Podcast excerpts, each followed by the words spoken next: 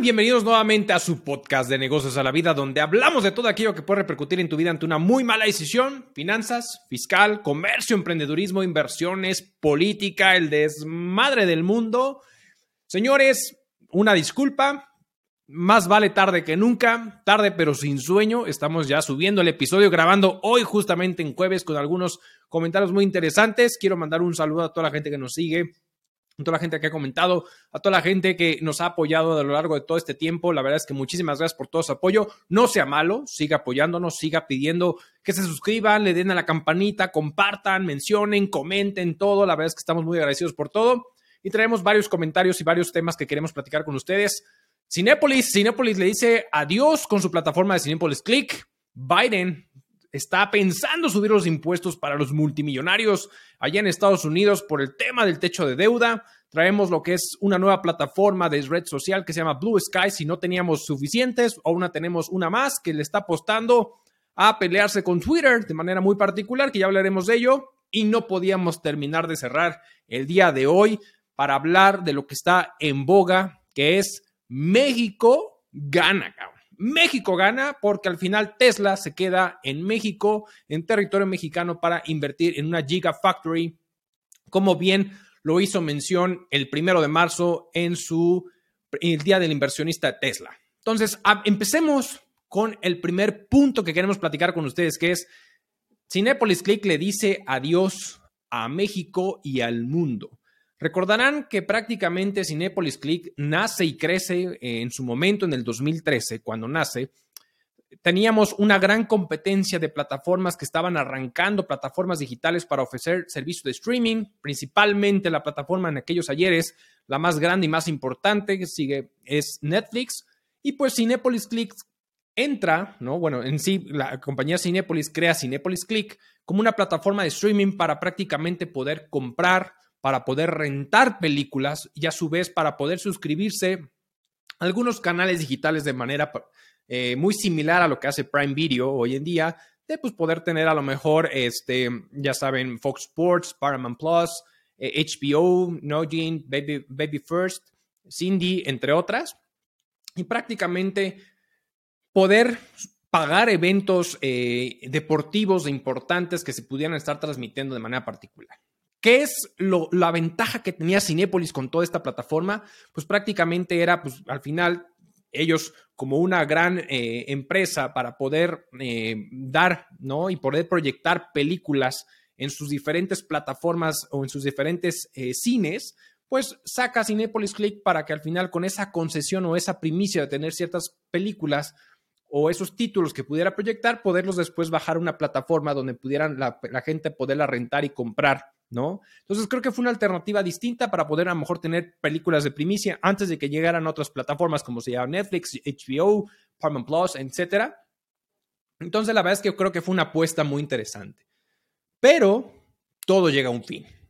Y Cinepolis le dice adiós, prácticamente se despide y el 31 de mayo del 2023 Cinepolis Click baja las cortinas, le dice adiós a la plataforma digital para enfocarse específicamente en lo que le ha generado negocio desde antes de la pandemia y que pareciera que está volviendo a repuntar, muy similar a lo que está haciendo HBO Max con el tema de juntarse con Discovery Plus y poder sumarse y seguirle apostando al tema cinematográfico que yo la verdad agradezco.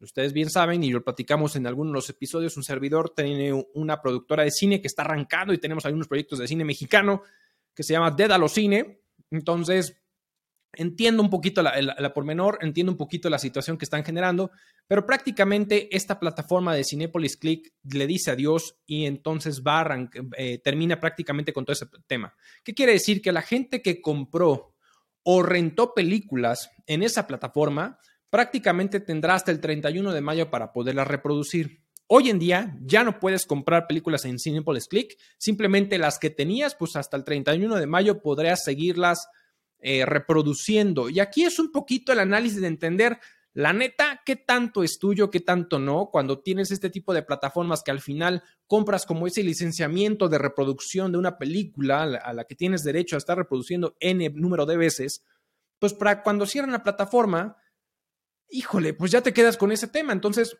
ahí es cuando empieza un poquito el, old fashion, ¿no? Otra vez regresar a esa moda de poder seguir comprando prácticamente lo, eh, lo, antiguo, lo que se genera, lo físico, porque es algo que tú tienes, algo que tú posees y que en un momento dado, pues nadie te lo puede quitar.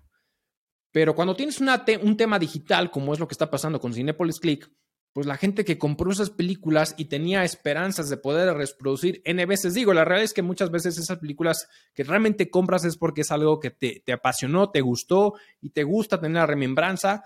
Muchas veces los coleccionistas lo que hacen es comprar definitivamente el tema de la película en físico, pero aquellos que compraron realmente películas se van a quedar sin la posibilidad de seguir reproduciendo porque la licencia que se compraron se vence a través de esta plataforma el 31 de mayo.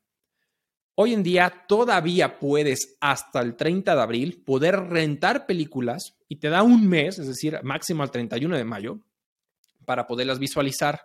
Si tú tienes una suscripción a algún tema de un canal digital como es HBO, Discovery Plus, este, ahora sí que Cindy o cualquier otro, o Fox Sports, por ejemplo, que son como las plataformas o los canales digitales que prácticamente estaban vinculados a esta plataforma, pues todavía tienes la posibilidad de pagar un mes adicional, ¿no? Es decir, poder todavía hasta el 30 de abril poder pagar y poder tener esos 30 días adicionales para poder gozar de, esas, de ese beneficio o de poder gozar de esos canales digitales que estuvieran vinculados a esta plataforma de Cinepolis Click. Entonces le dice adiós, le sigue apostando al tema del cine, al tema tradicional. Lo mismo lo platicamos en algún episodio. HBO Max es con la TV de Warner Bros. Es lo que siguen apostando, le están apostando prácticamente a las películas. Y pues por eso el tema de la fusión en su momento entre HBO y Discovery, eh, y Discovery Plus, que se está pensando y se está generando por todo este cambio de directivas que se está generando internamente. Entonces creo que es al final un tema de las puestas. Ahora, ¿qué países están afectados con Cinepolis Click? Pues realmente estaba operando prácticamente en México, en Perú, en Colombia, en Guatemala, El Salvador, Honduras, Costa Rica y Chile. Entonces prácticamente todos los países latinoamericanos de habla hispana, ¿no? Pues son los que estaban teniendo este tipo de beneficios, o más bien que tenían la posibilidad de estar accediendo a este tipo de plataformas.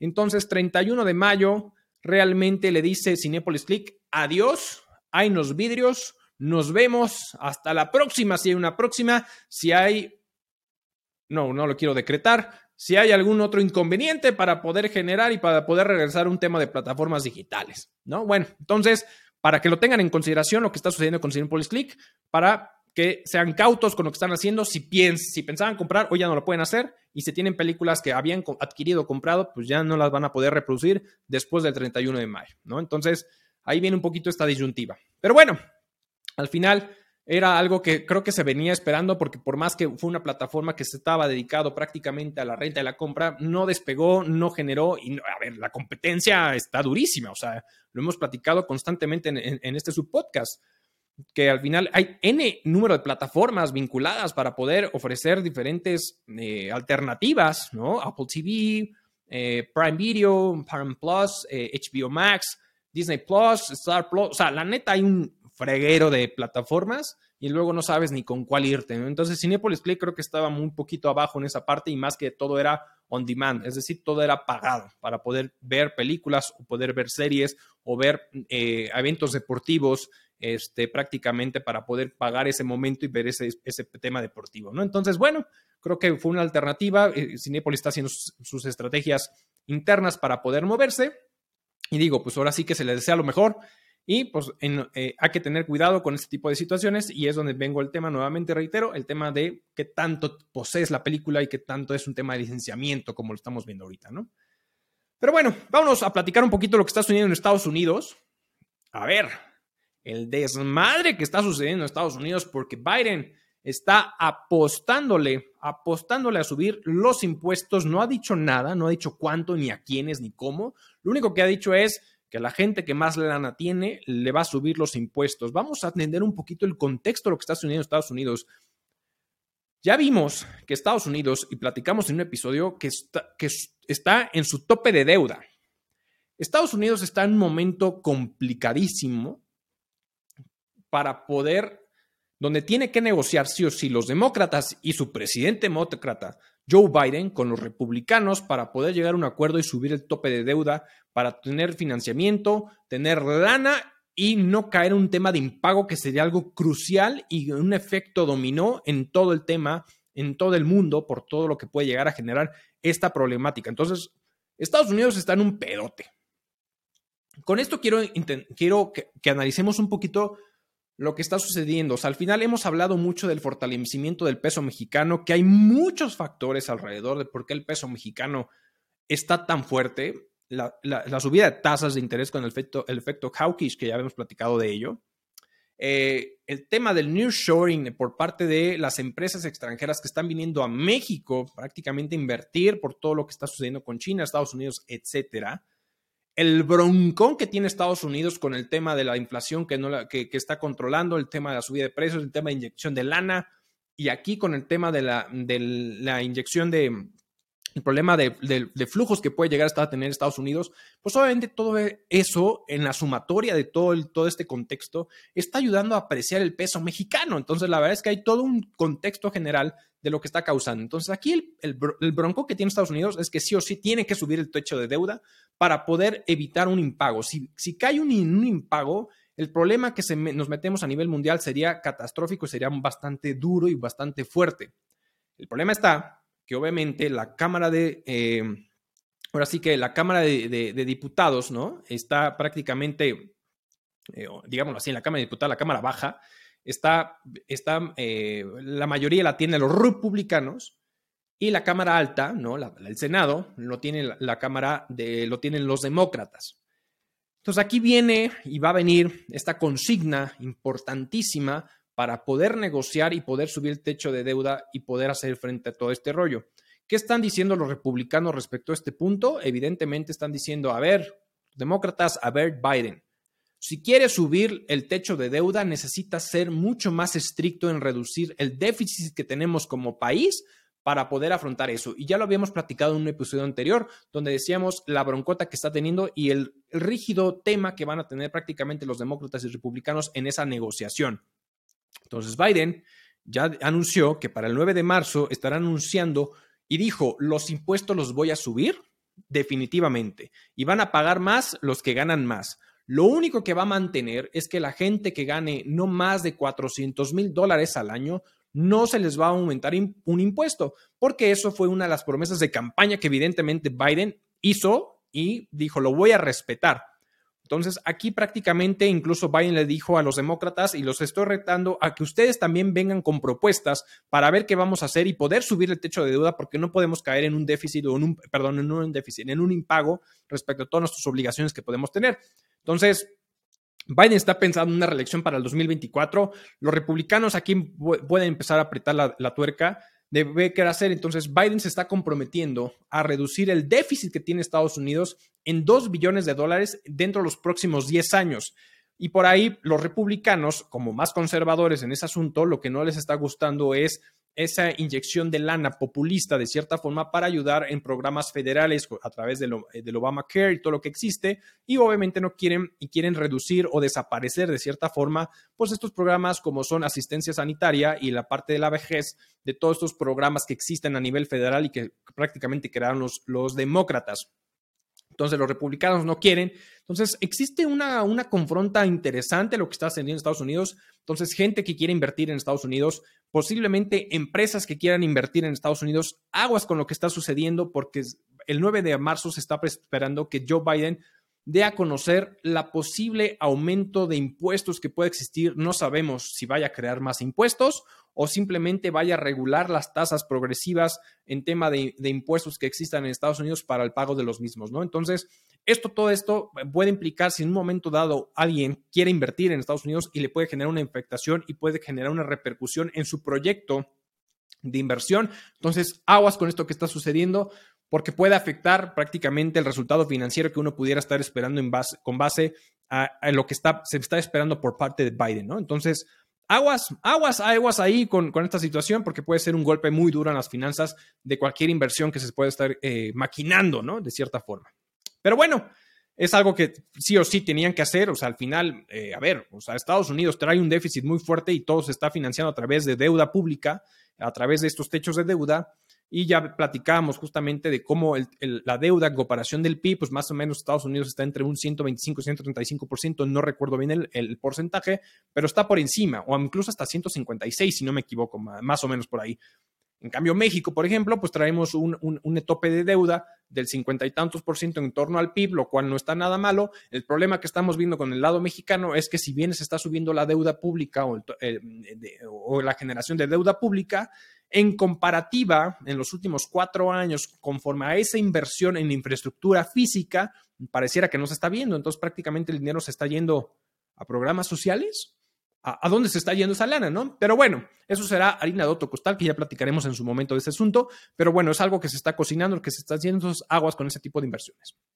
Vámonos con un tercer tema y es que, a ver, se está esperando, se está gestionando aquí esto, esto, esta nueva plataforma. Sabemos que Elon Musk compró Twitter, ¿no?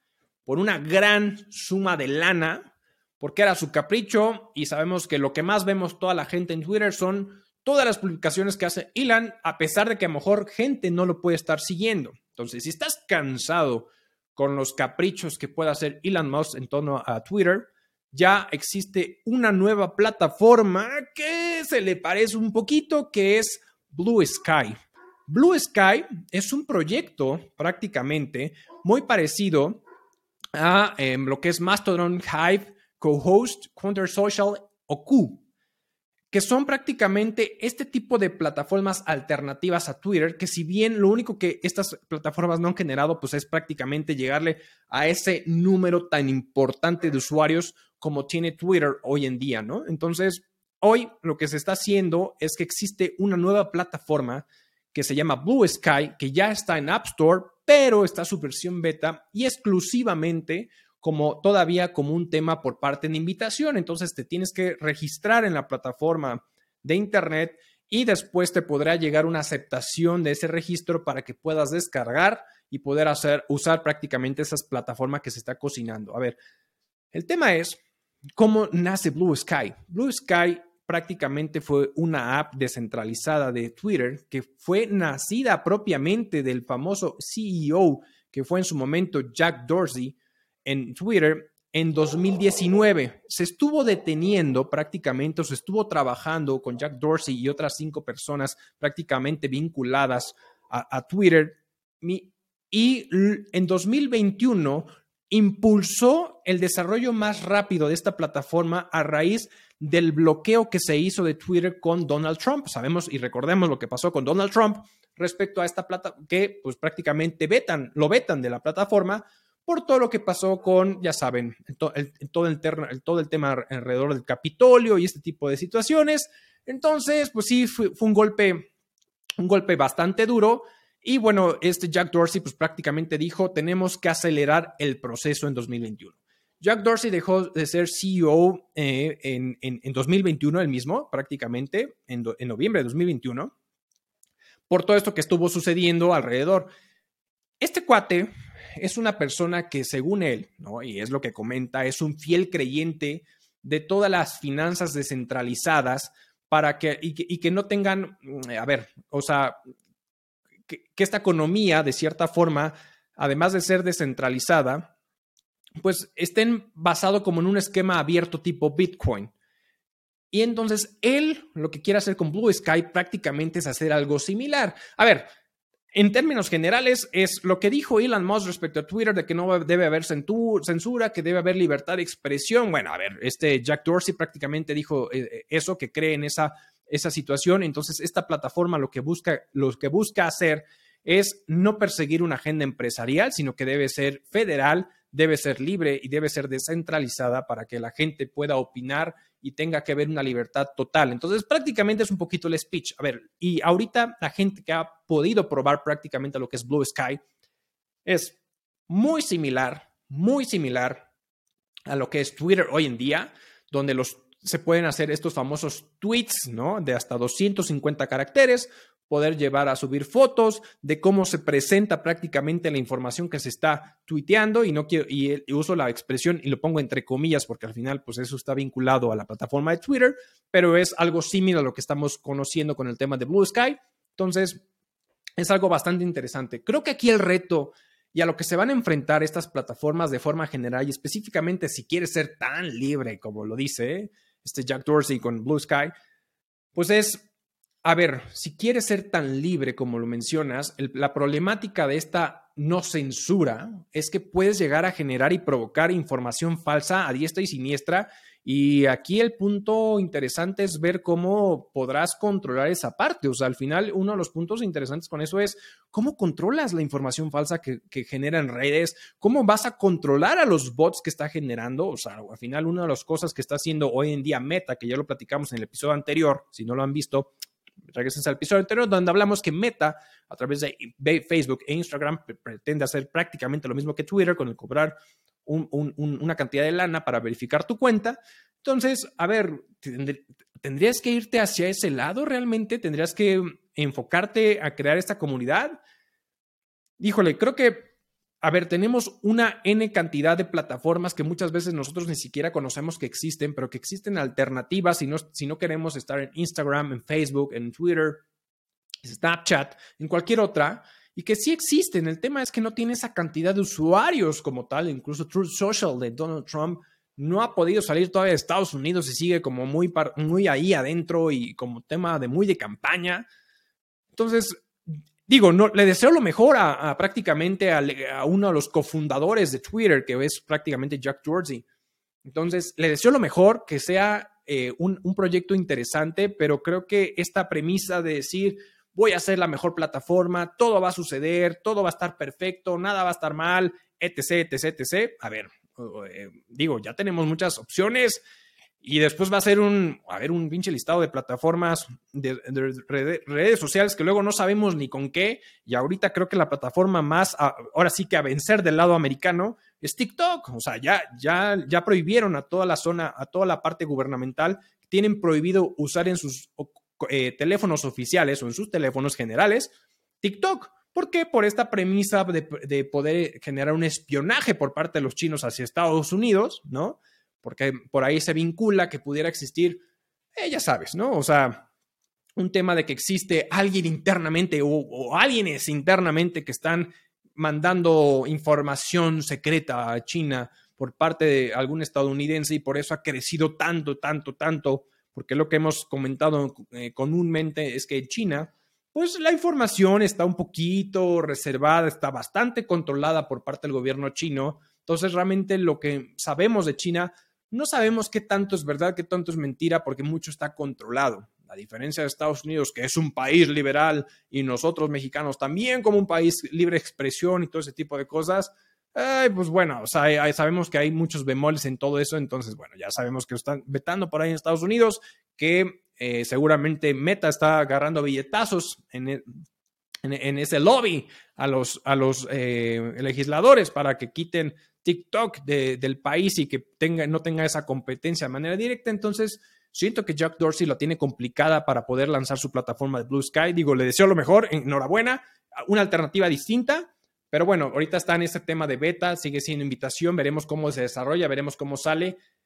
Y definitivamente tiene que ser algo completamente diferente, porque si terminas copiando lo que está haciendo hoy Twitter, sabemos que Elon Musk está generando Twitter para diferentes, hacer cosas, ya hablábamos de Twitter Coins, ya hablábamos de todo lo que está generando, de que si quieres pagar un poquito del tema de las de la, de la publicidad, en fin, todo lo que hemos platicado aquí en su episodio, y si no lo ha escuchado, no lo ha visto, vaya, vaya a ver algunos episodios que tenemos por ahí que hemos platicado en torno a toda esta situación. Entonces, la verdad es que tendría que ser algo completamente diferente para que pueda despegar para que sea realmente un producto distinto a todos los usuarios que digan, ah, esto sí me late, no, no, no compagina con lo que ya hay en otras plataformas, porque si no va a ser más de lo mismo y definitivamente creo que va a estar bastante complicado. Tendría que suceder algo muy fuerte con Twitter para que Blue Sky prácticamente le termine dando la vuelta y, prácticamente es listo, ¿no? Pero bueno, si estás al final ya cansado de, de Elon Musk y todo lo que está haciendo a través de Twitter por sus temas, caprichos y todo puede existir, bueno, ahí tienen Blue Sky. Entonces, ahí una, tienen otra alternativa más de plataforma digital de red social. Y cerremos con el tercer y último tema que la verdad es que es bastante interesante lo que hay alrededor de todo esto, que es, a ver, para mí es un gran logro para México, que es Tesla se termina posicionando en México. La historia está así. Hay toda una telenovela que si los pro AMLO le dicen que AMLO fue el chingón y puso y, logró convencer a, Elon Musk para ponerse en México, o que si fue prácticamente Samuel García el que dijo, véngate a Nuevo León, este, y prácticamente con su fosfo, fosfo, logró captar la inversión, creo que fue un conjunto de varias cosas y que no necesariamente tuvo que ver directamente con las posibles negociaciones de ambos, de ambos, de ambos, este, pues tanto de AMLO como de Samuel García. Los dos tuvieron que ejecutar, Secretaría de Economía tuvo que ejecutar, pero hay muchas otras cosas alrededor que por lo cual pudo haber sido atractivo para Elon Musk venirse a México y ahorita platicaremos prácticamente de eso. La historia en la telenovela está así. Se anuncia por parte de Nuevo León que viene Elon Musk a posicionar una Gigafactory, ¿no? en Nuevo León, y esto ya sabíamos que eh, estaba esa especulación. Y yo les había comentado en un episodio que el primero de marzo, cuando era el día del inversionista de Tesla, Elon Musk iba a terminar definiendo, iba a terminar anunciando en dónde iba a abrir esta Gigafactory de Tesla.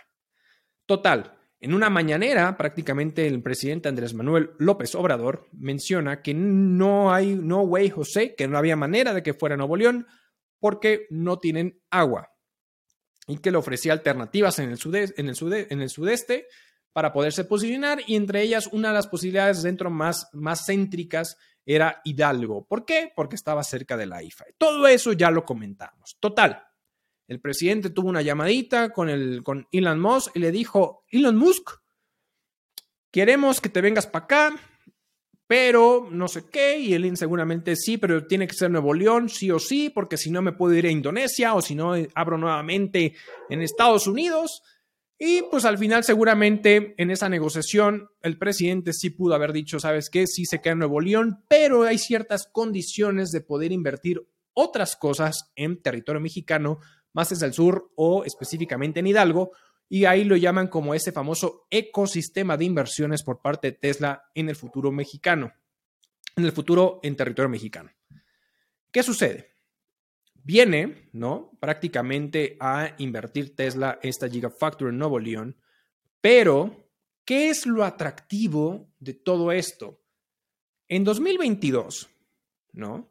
Prácticamente Tesla anuncia que tiene un carril exclusivo en el puente internacional Bernardo Reyes, en el puente Colombia, para poder cruzar la aduana de manera rápida, expedita, sin tanto trámite, porque ya era un carril exclusivo para los proveedores de Tesla. Entonces, con todo esto, prácticamente lo que se busca hacer es, pues ahí un, tiene, tenía ya un, beneficio de logística para, para Tesla, para poder manejar toda la proveeduría de, esta eh, fábrica en, Nuevo León para irse directamente a Texas para poder tener esa comunicación directa fácil por parte de ambos países, ¿no? Entonces, pero esto es bastante interesante porque termina siendo, sería eh, una de las inversiones más grandes fuera de Estados Unidos después de Alemania y China y se pudiera convertir en una de las eh, fábricas más grandes por parte de Tesla que se estaría posicionando en los Estados Unidos. A ojo, se ha dicho y se ha estipulado y se ha comentado que la posiblemente la inversión ronde en los 5 mil millones de dólares.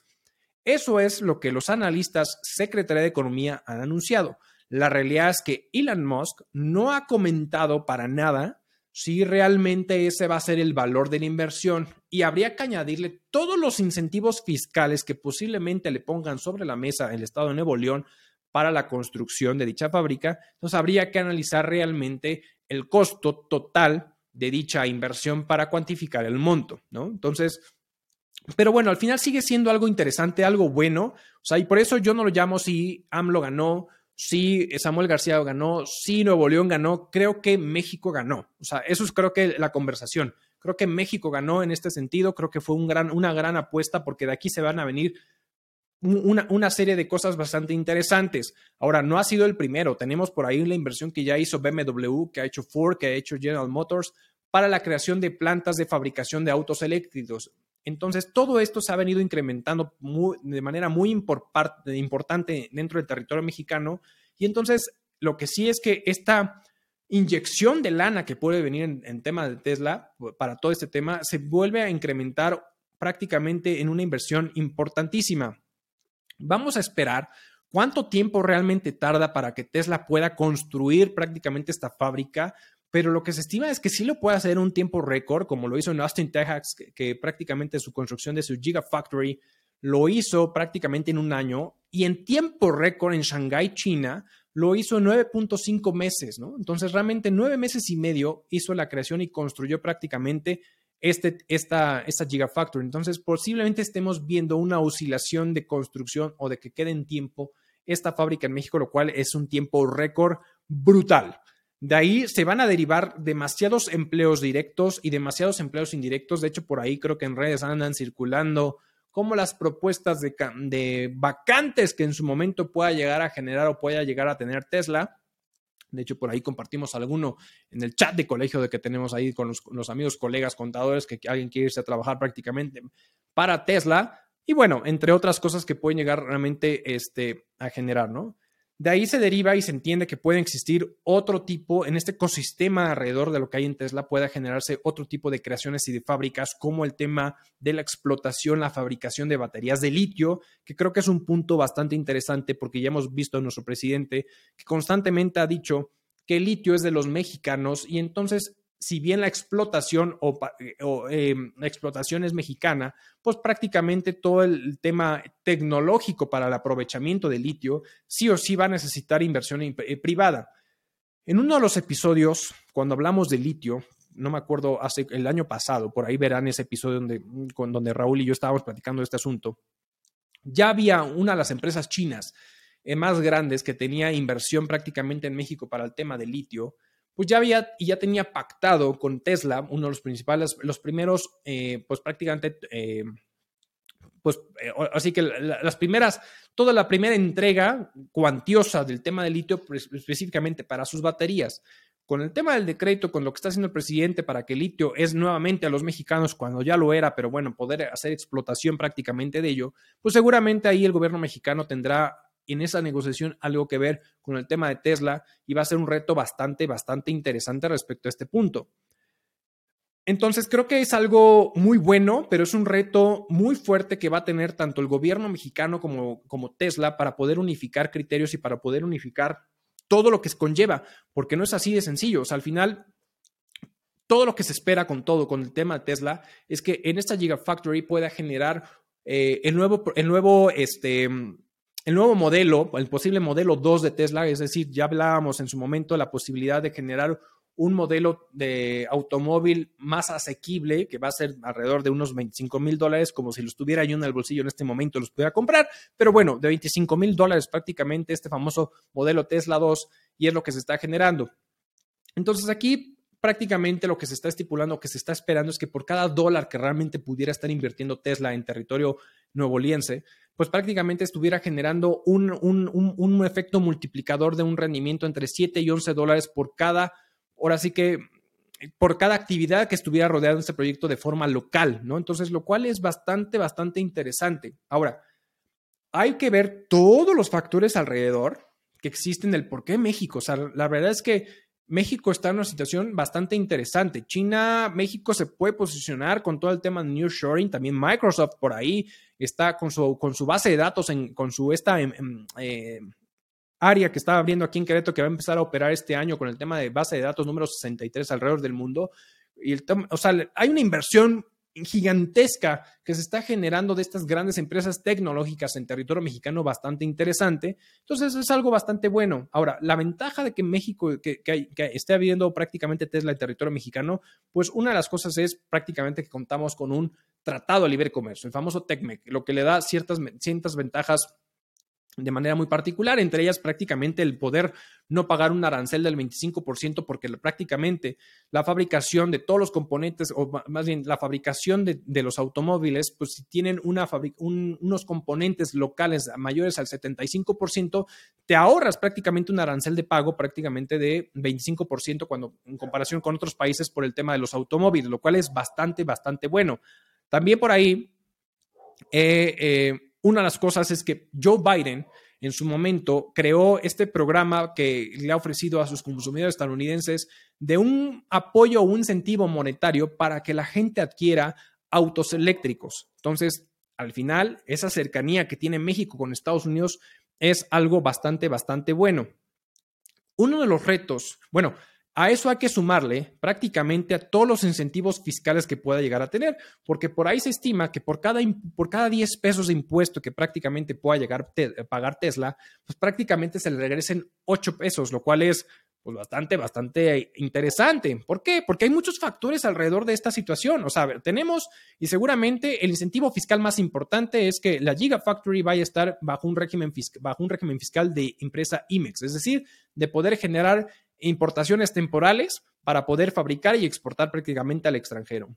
También exenciones por parte de aranceles, ¿no? De cierta forma, apoyos por el tema de la regla de origen y este y todos los eh, y, ahora sí las reglas de origen y la regla octava que prácticamente existe en tema entre estas reglas de comercio exterior y pues podrán optar bajo la figura prácticamente del operador económico autorizado el operador logístico acreditado y el famoso PROSEC, que es el programa de promoción sectorial.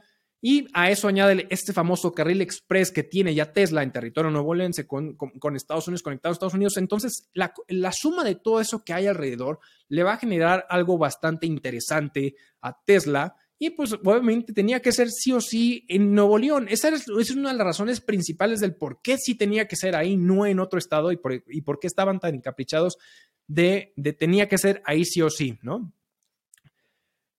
El gran reto para México va a ser esa inversión brutal en tema energético. El problema más grande para México va a ser el tema si contamos con la infraestructura necesaria para ofrecer la energía necesaria para todos ellos. Ya vimos y hablamos y comentamos que está BMW, que está Volkswagen, que está em, ahorita ya Tesla, que está Ford, que está General Motors, y que todas esas van a exigir una gran cantidad de energía para producir prácticamente los autos o la fábrica de autos que están generando y que le están apostando al mercado eléctrico.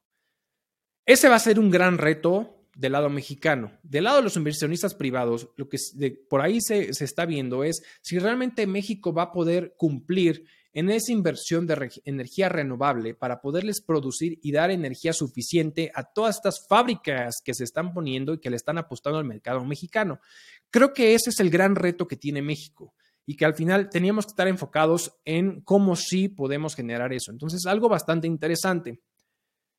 Todo esto para muchos de nosotros puede ser bueno, puede ser malo, cada quien tendrá su criterio. Ya ustedes me dejarán en los comentarios qué piensan de esta situación. Personalmente creo que es algo interesante, algo bueno para México pero ya ustedes tendrán el mejor de los comentarios al respecto. La pregunta sería es, ¿cómo lo tomaron los inversionistas esta decisión o toda esta propuesta que se hizo? Pues así, podrían quedarse boca abiertos. La realidad es que el mercado no bursátil recibe a Tesla hoy jueves que estamos grabando, tarde, pero sin sueño, prácticamente muy mal. Caen las acciones un 7.7% hoy jueves al arranque. ¿Por qué?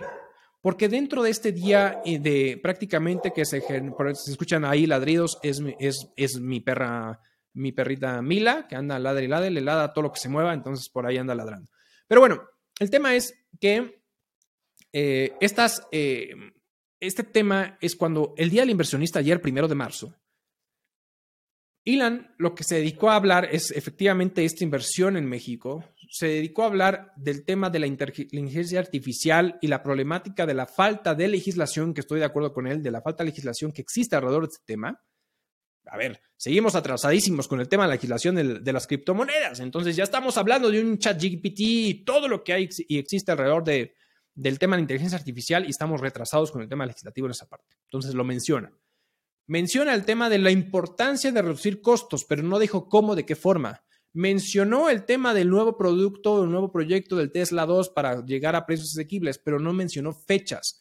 Entonces, todo está en el aire, todo está en esa gran mente de Elon Musk y los inversionistas dijeron, papi, dame fechas, dame esos objetivos SMART de cuándo, cómo, por qué y en qué momento. Y como no mencionó nada de eso, ¡pum! Recibe el mercado muy mal y eso incluso hizo que Elon bajara de posición en el ranking de los más ricos entonces, es un tema que al final, a ver, es un cuate. El, mercado, por eso es de las cosas que Elon en su momento siempre ha dicho que ha querido meter nuevamente o regresar a Tesla en el mercado privado, en el, como empresa privada, por cómo el mercado es tan especulativo en lo que se espera y, y, este tipo de cosas, ¿no? Creo que el cuate le está apostando algo a futuro muy fuerte, muy interesante, pero hay muchos factores alrededor que, pues, a lo mejor pueden entorpecer un poquito el crecimiento o cómo se puede llegar a topar. Yo creo que al final lo va a terminar rompiendo y creo que todas las empresas que se están posicionando en México le están apostando, están viendo algo muy fuerte. México creo que se está posicionando y se puede posicionar todavía más en, el continente americano y específicamente como un país líder latinoamericano de todas esas inversiones que están generando, le puede ganar a China en muchas cosas si, se, si nos ponemos las pilas. Hay mucha regulación de por medio, hay que evitar la explotación que existe por parte laboral y muchas cosas que hay alrededor que se tienen que trabajar. Eso me queda clarísimo. Pero la verdad es que yo así puedo cerrar este episodio diciendo, la verdad sí creo que fue un gran, un gran avance para México porque si bien Existen otras empresas que ya están apostando. Esta va a ser la inversión más grande de empresas específicamente de autos eléctricos que va a existir en México, incluso en el mundo. Muy, muy importante. Entonces creo que es enhorabuena, creo que es una inversión muy importante para México y creo que pueda generar un, derrame económico importantísimo y esperemos que todas las partes involucradas, ¿no? Gobierno, la iniciativa privada y nosotros como ciudadanos podamos generar algo bastante interesante.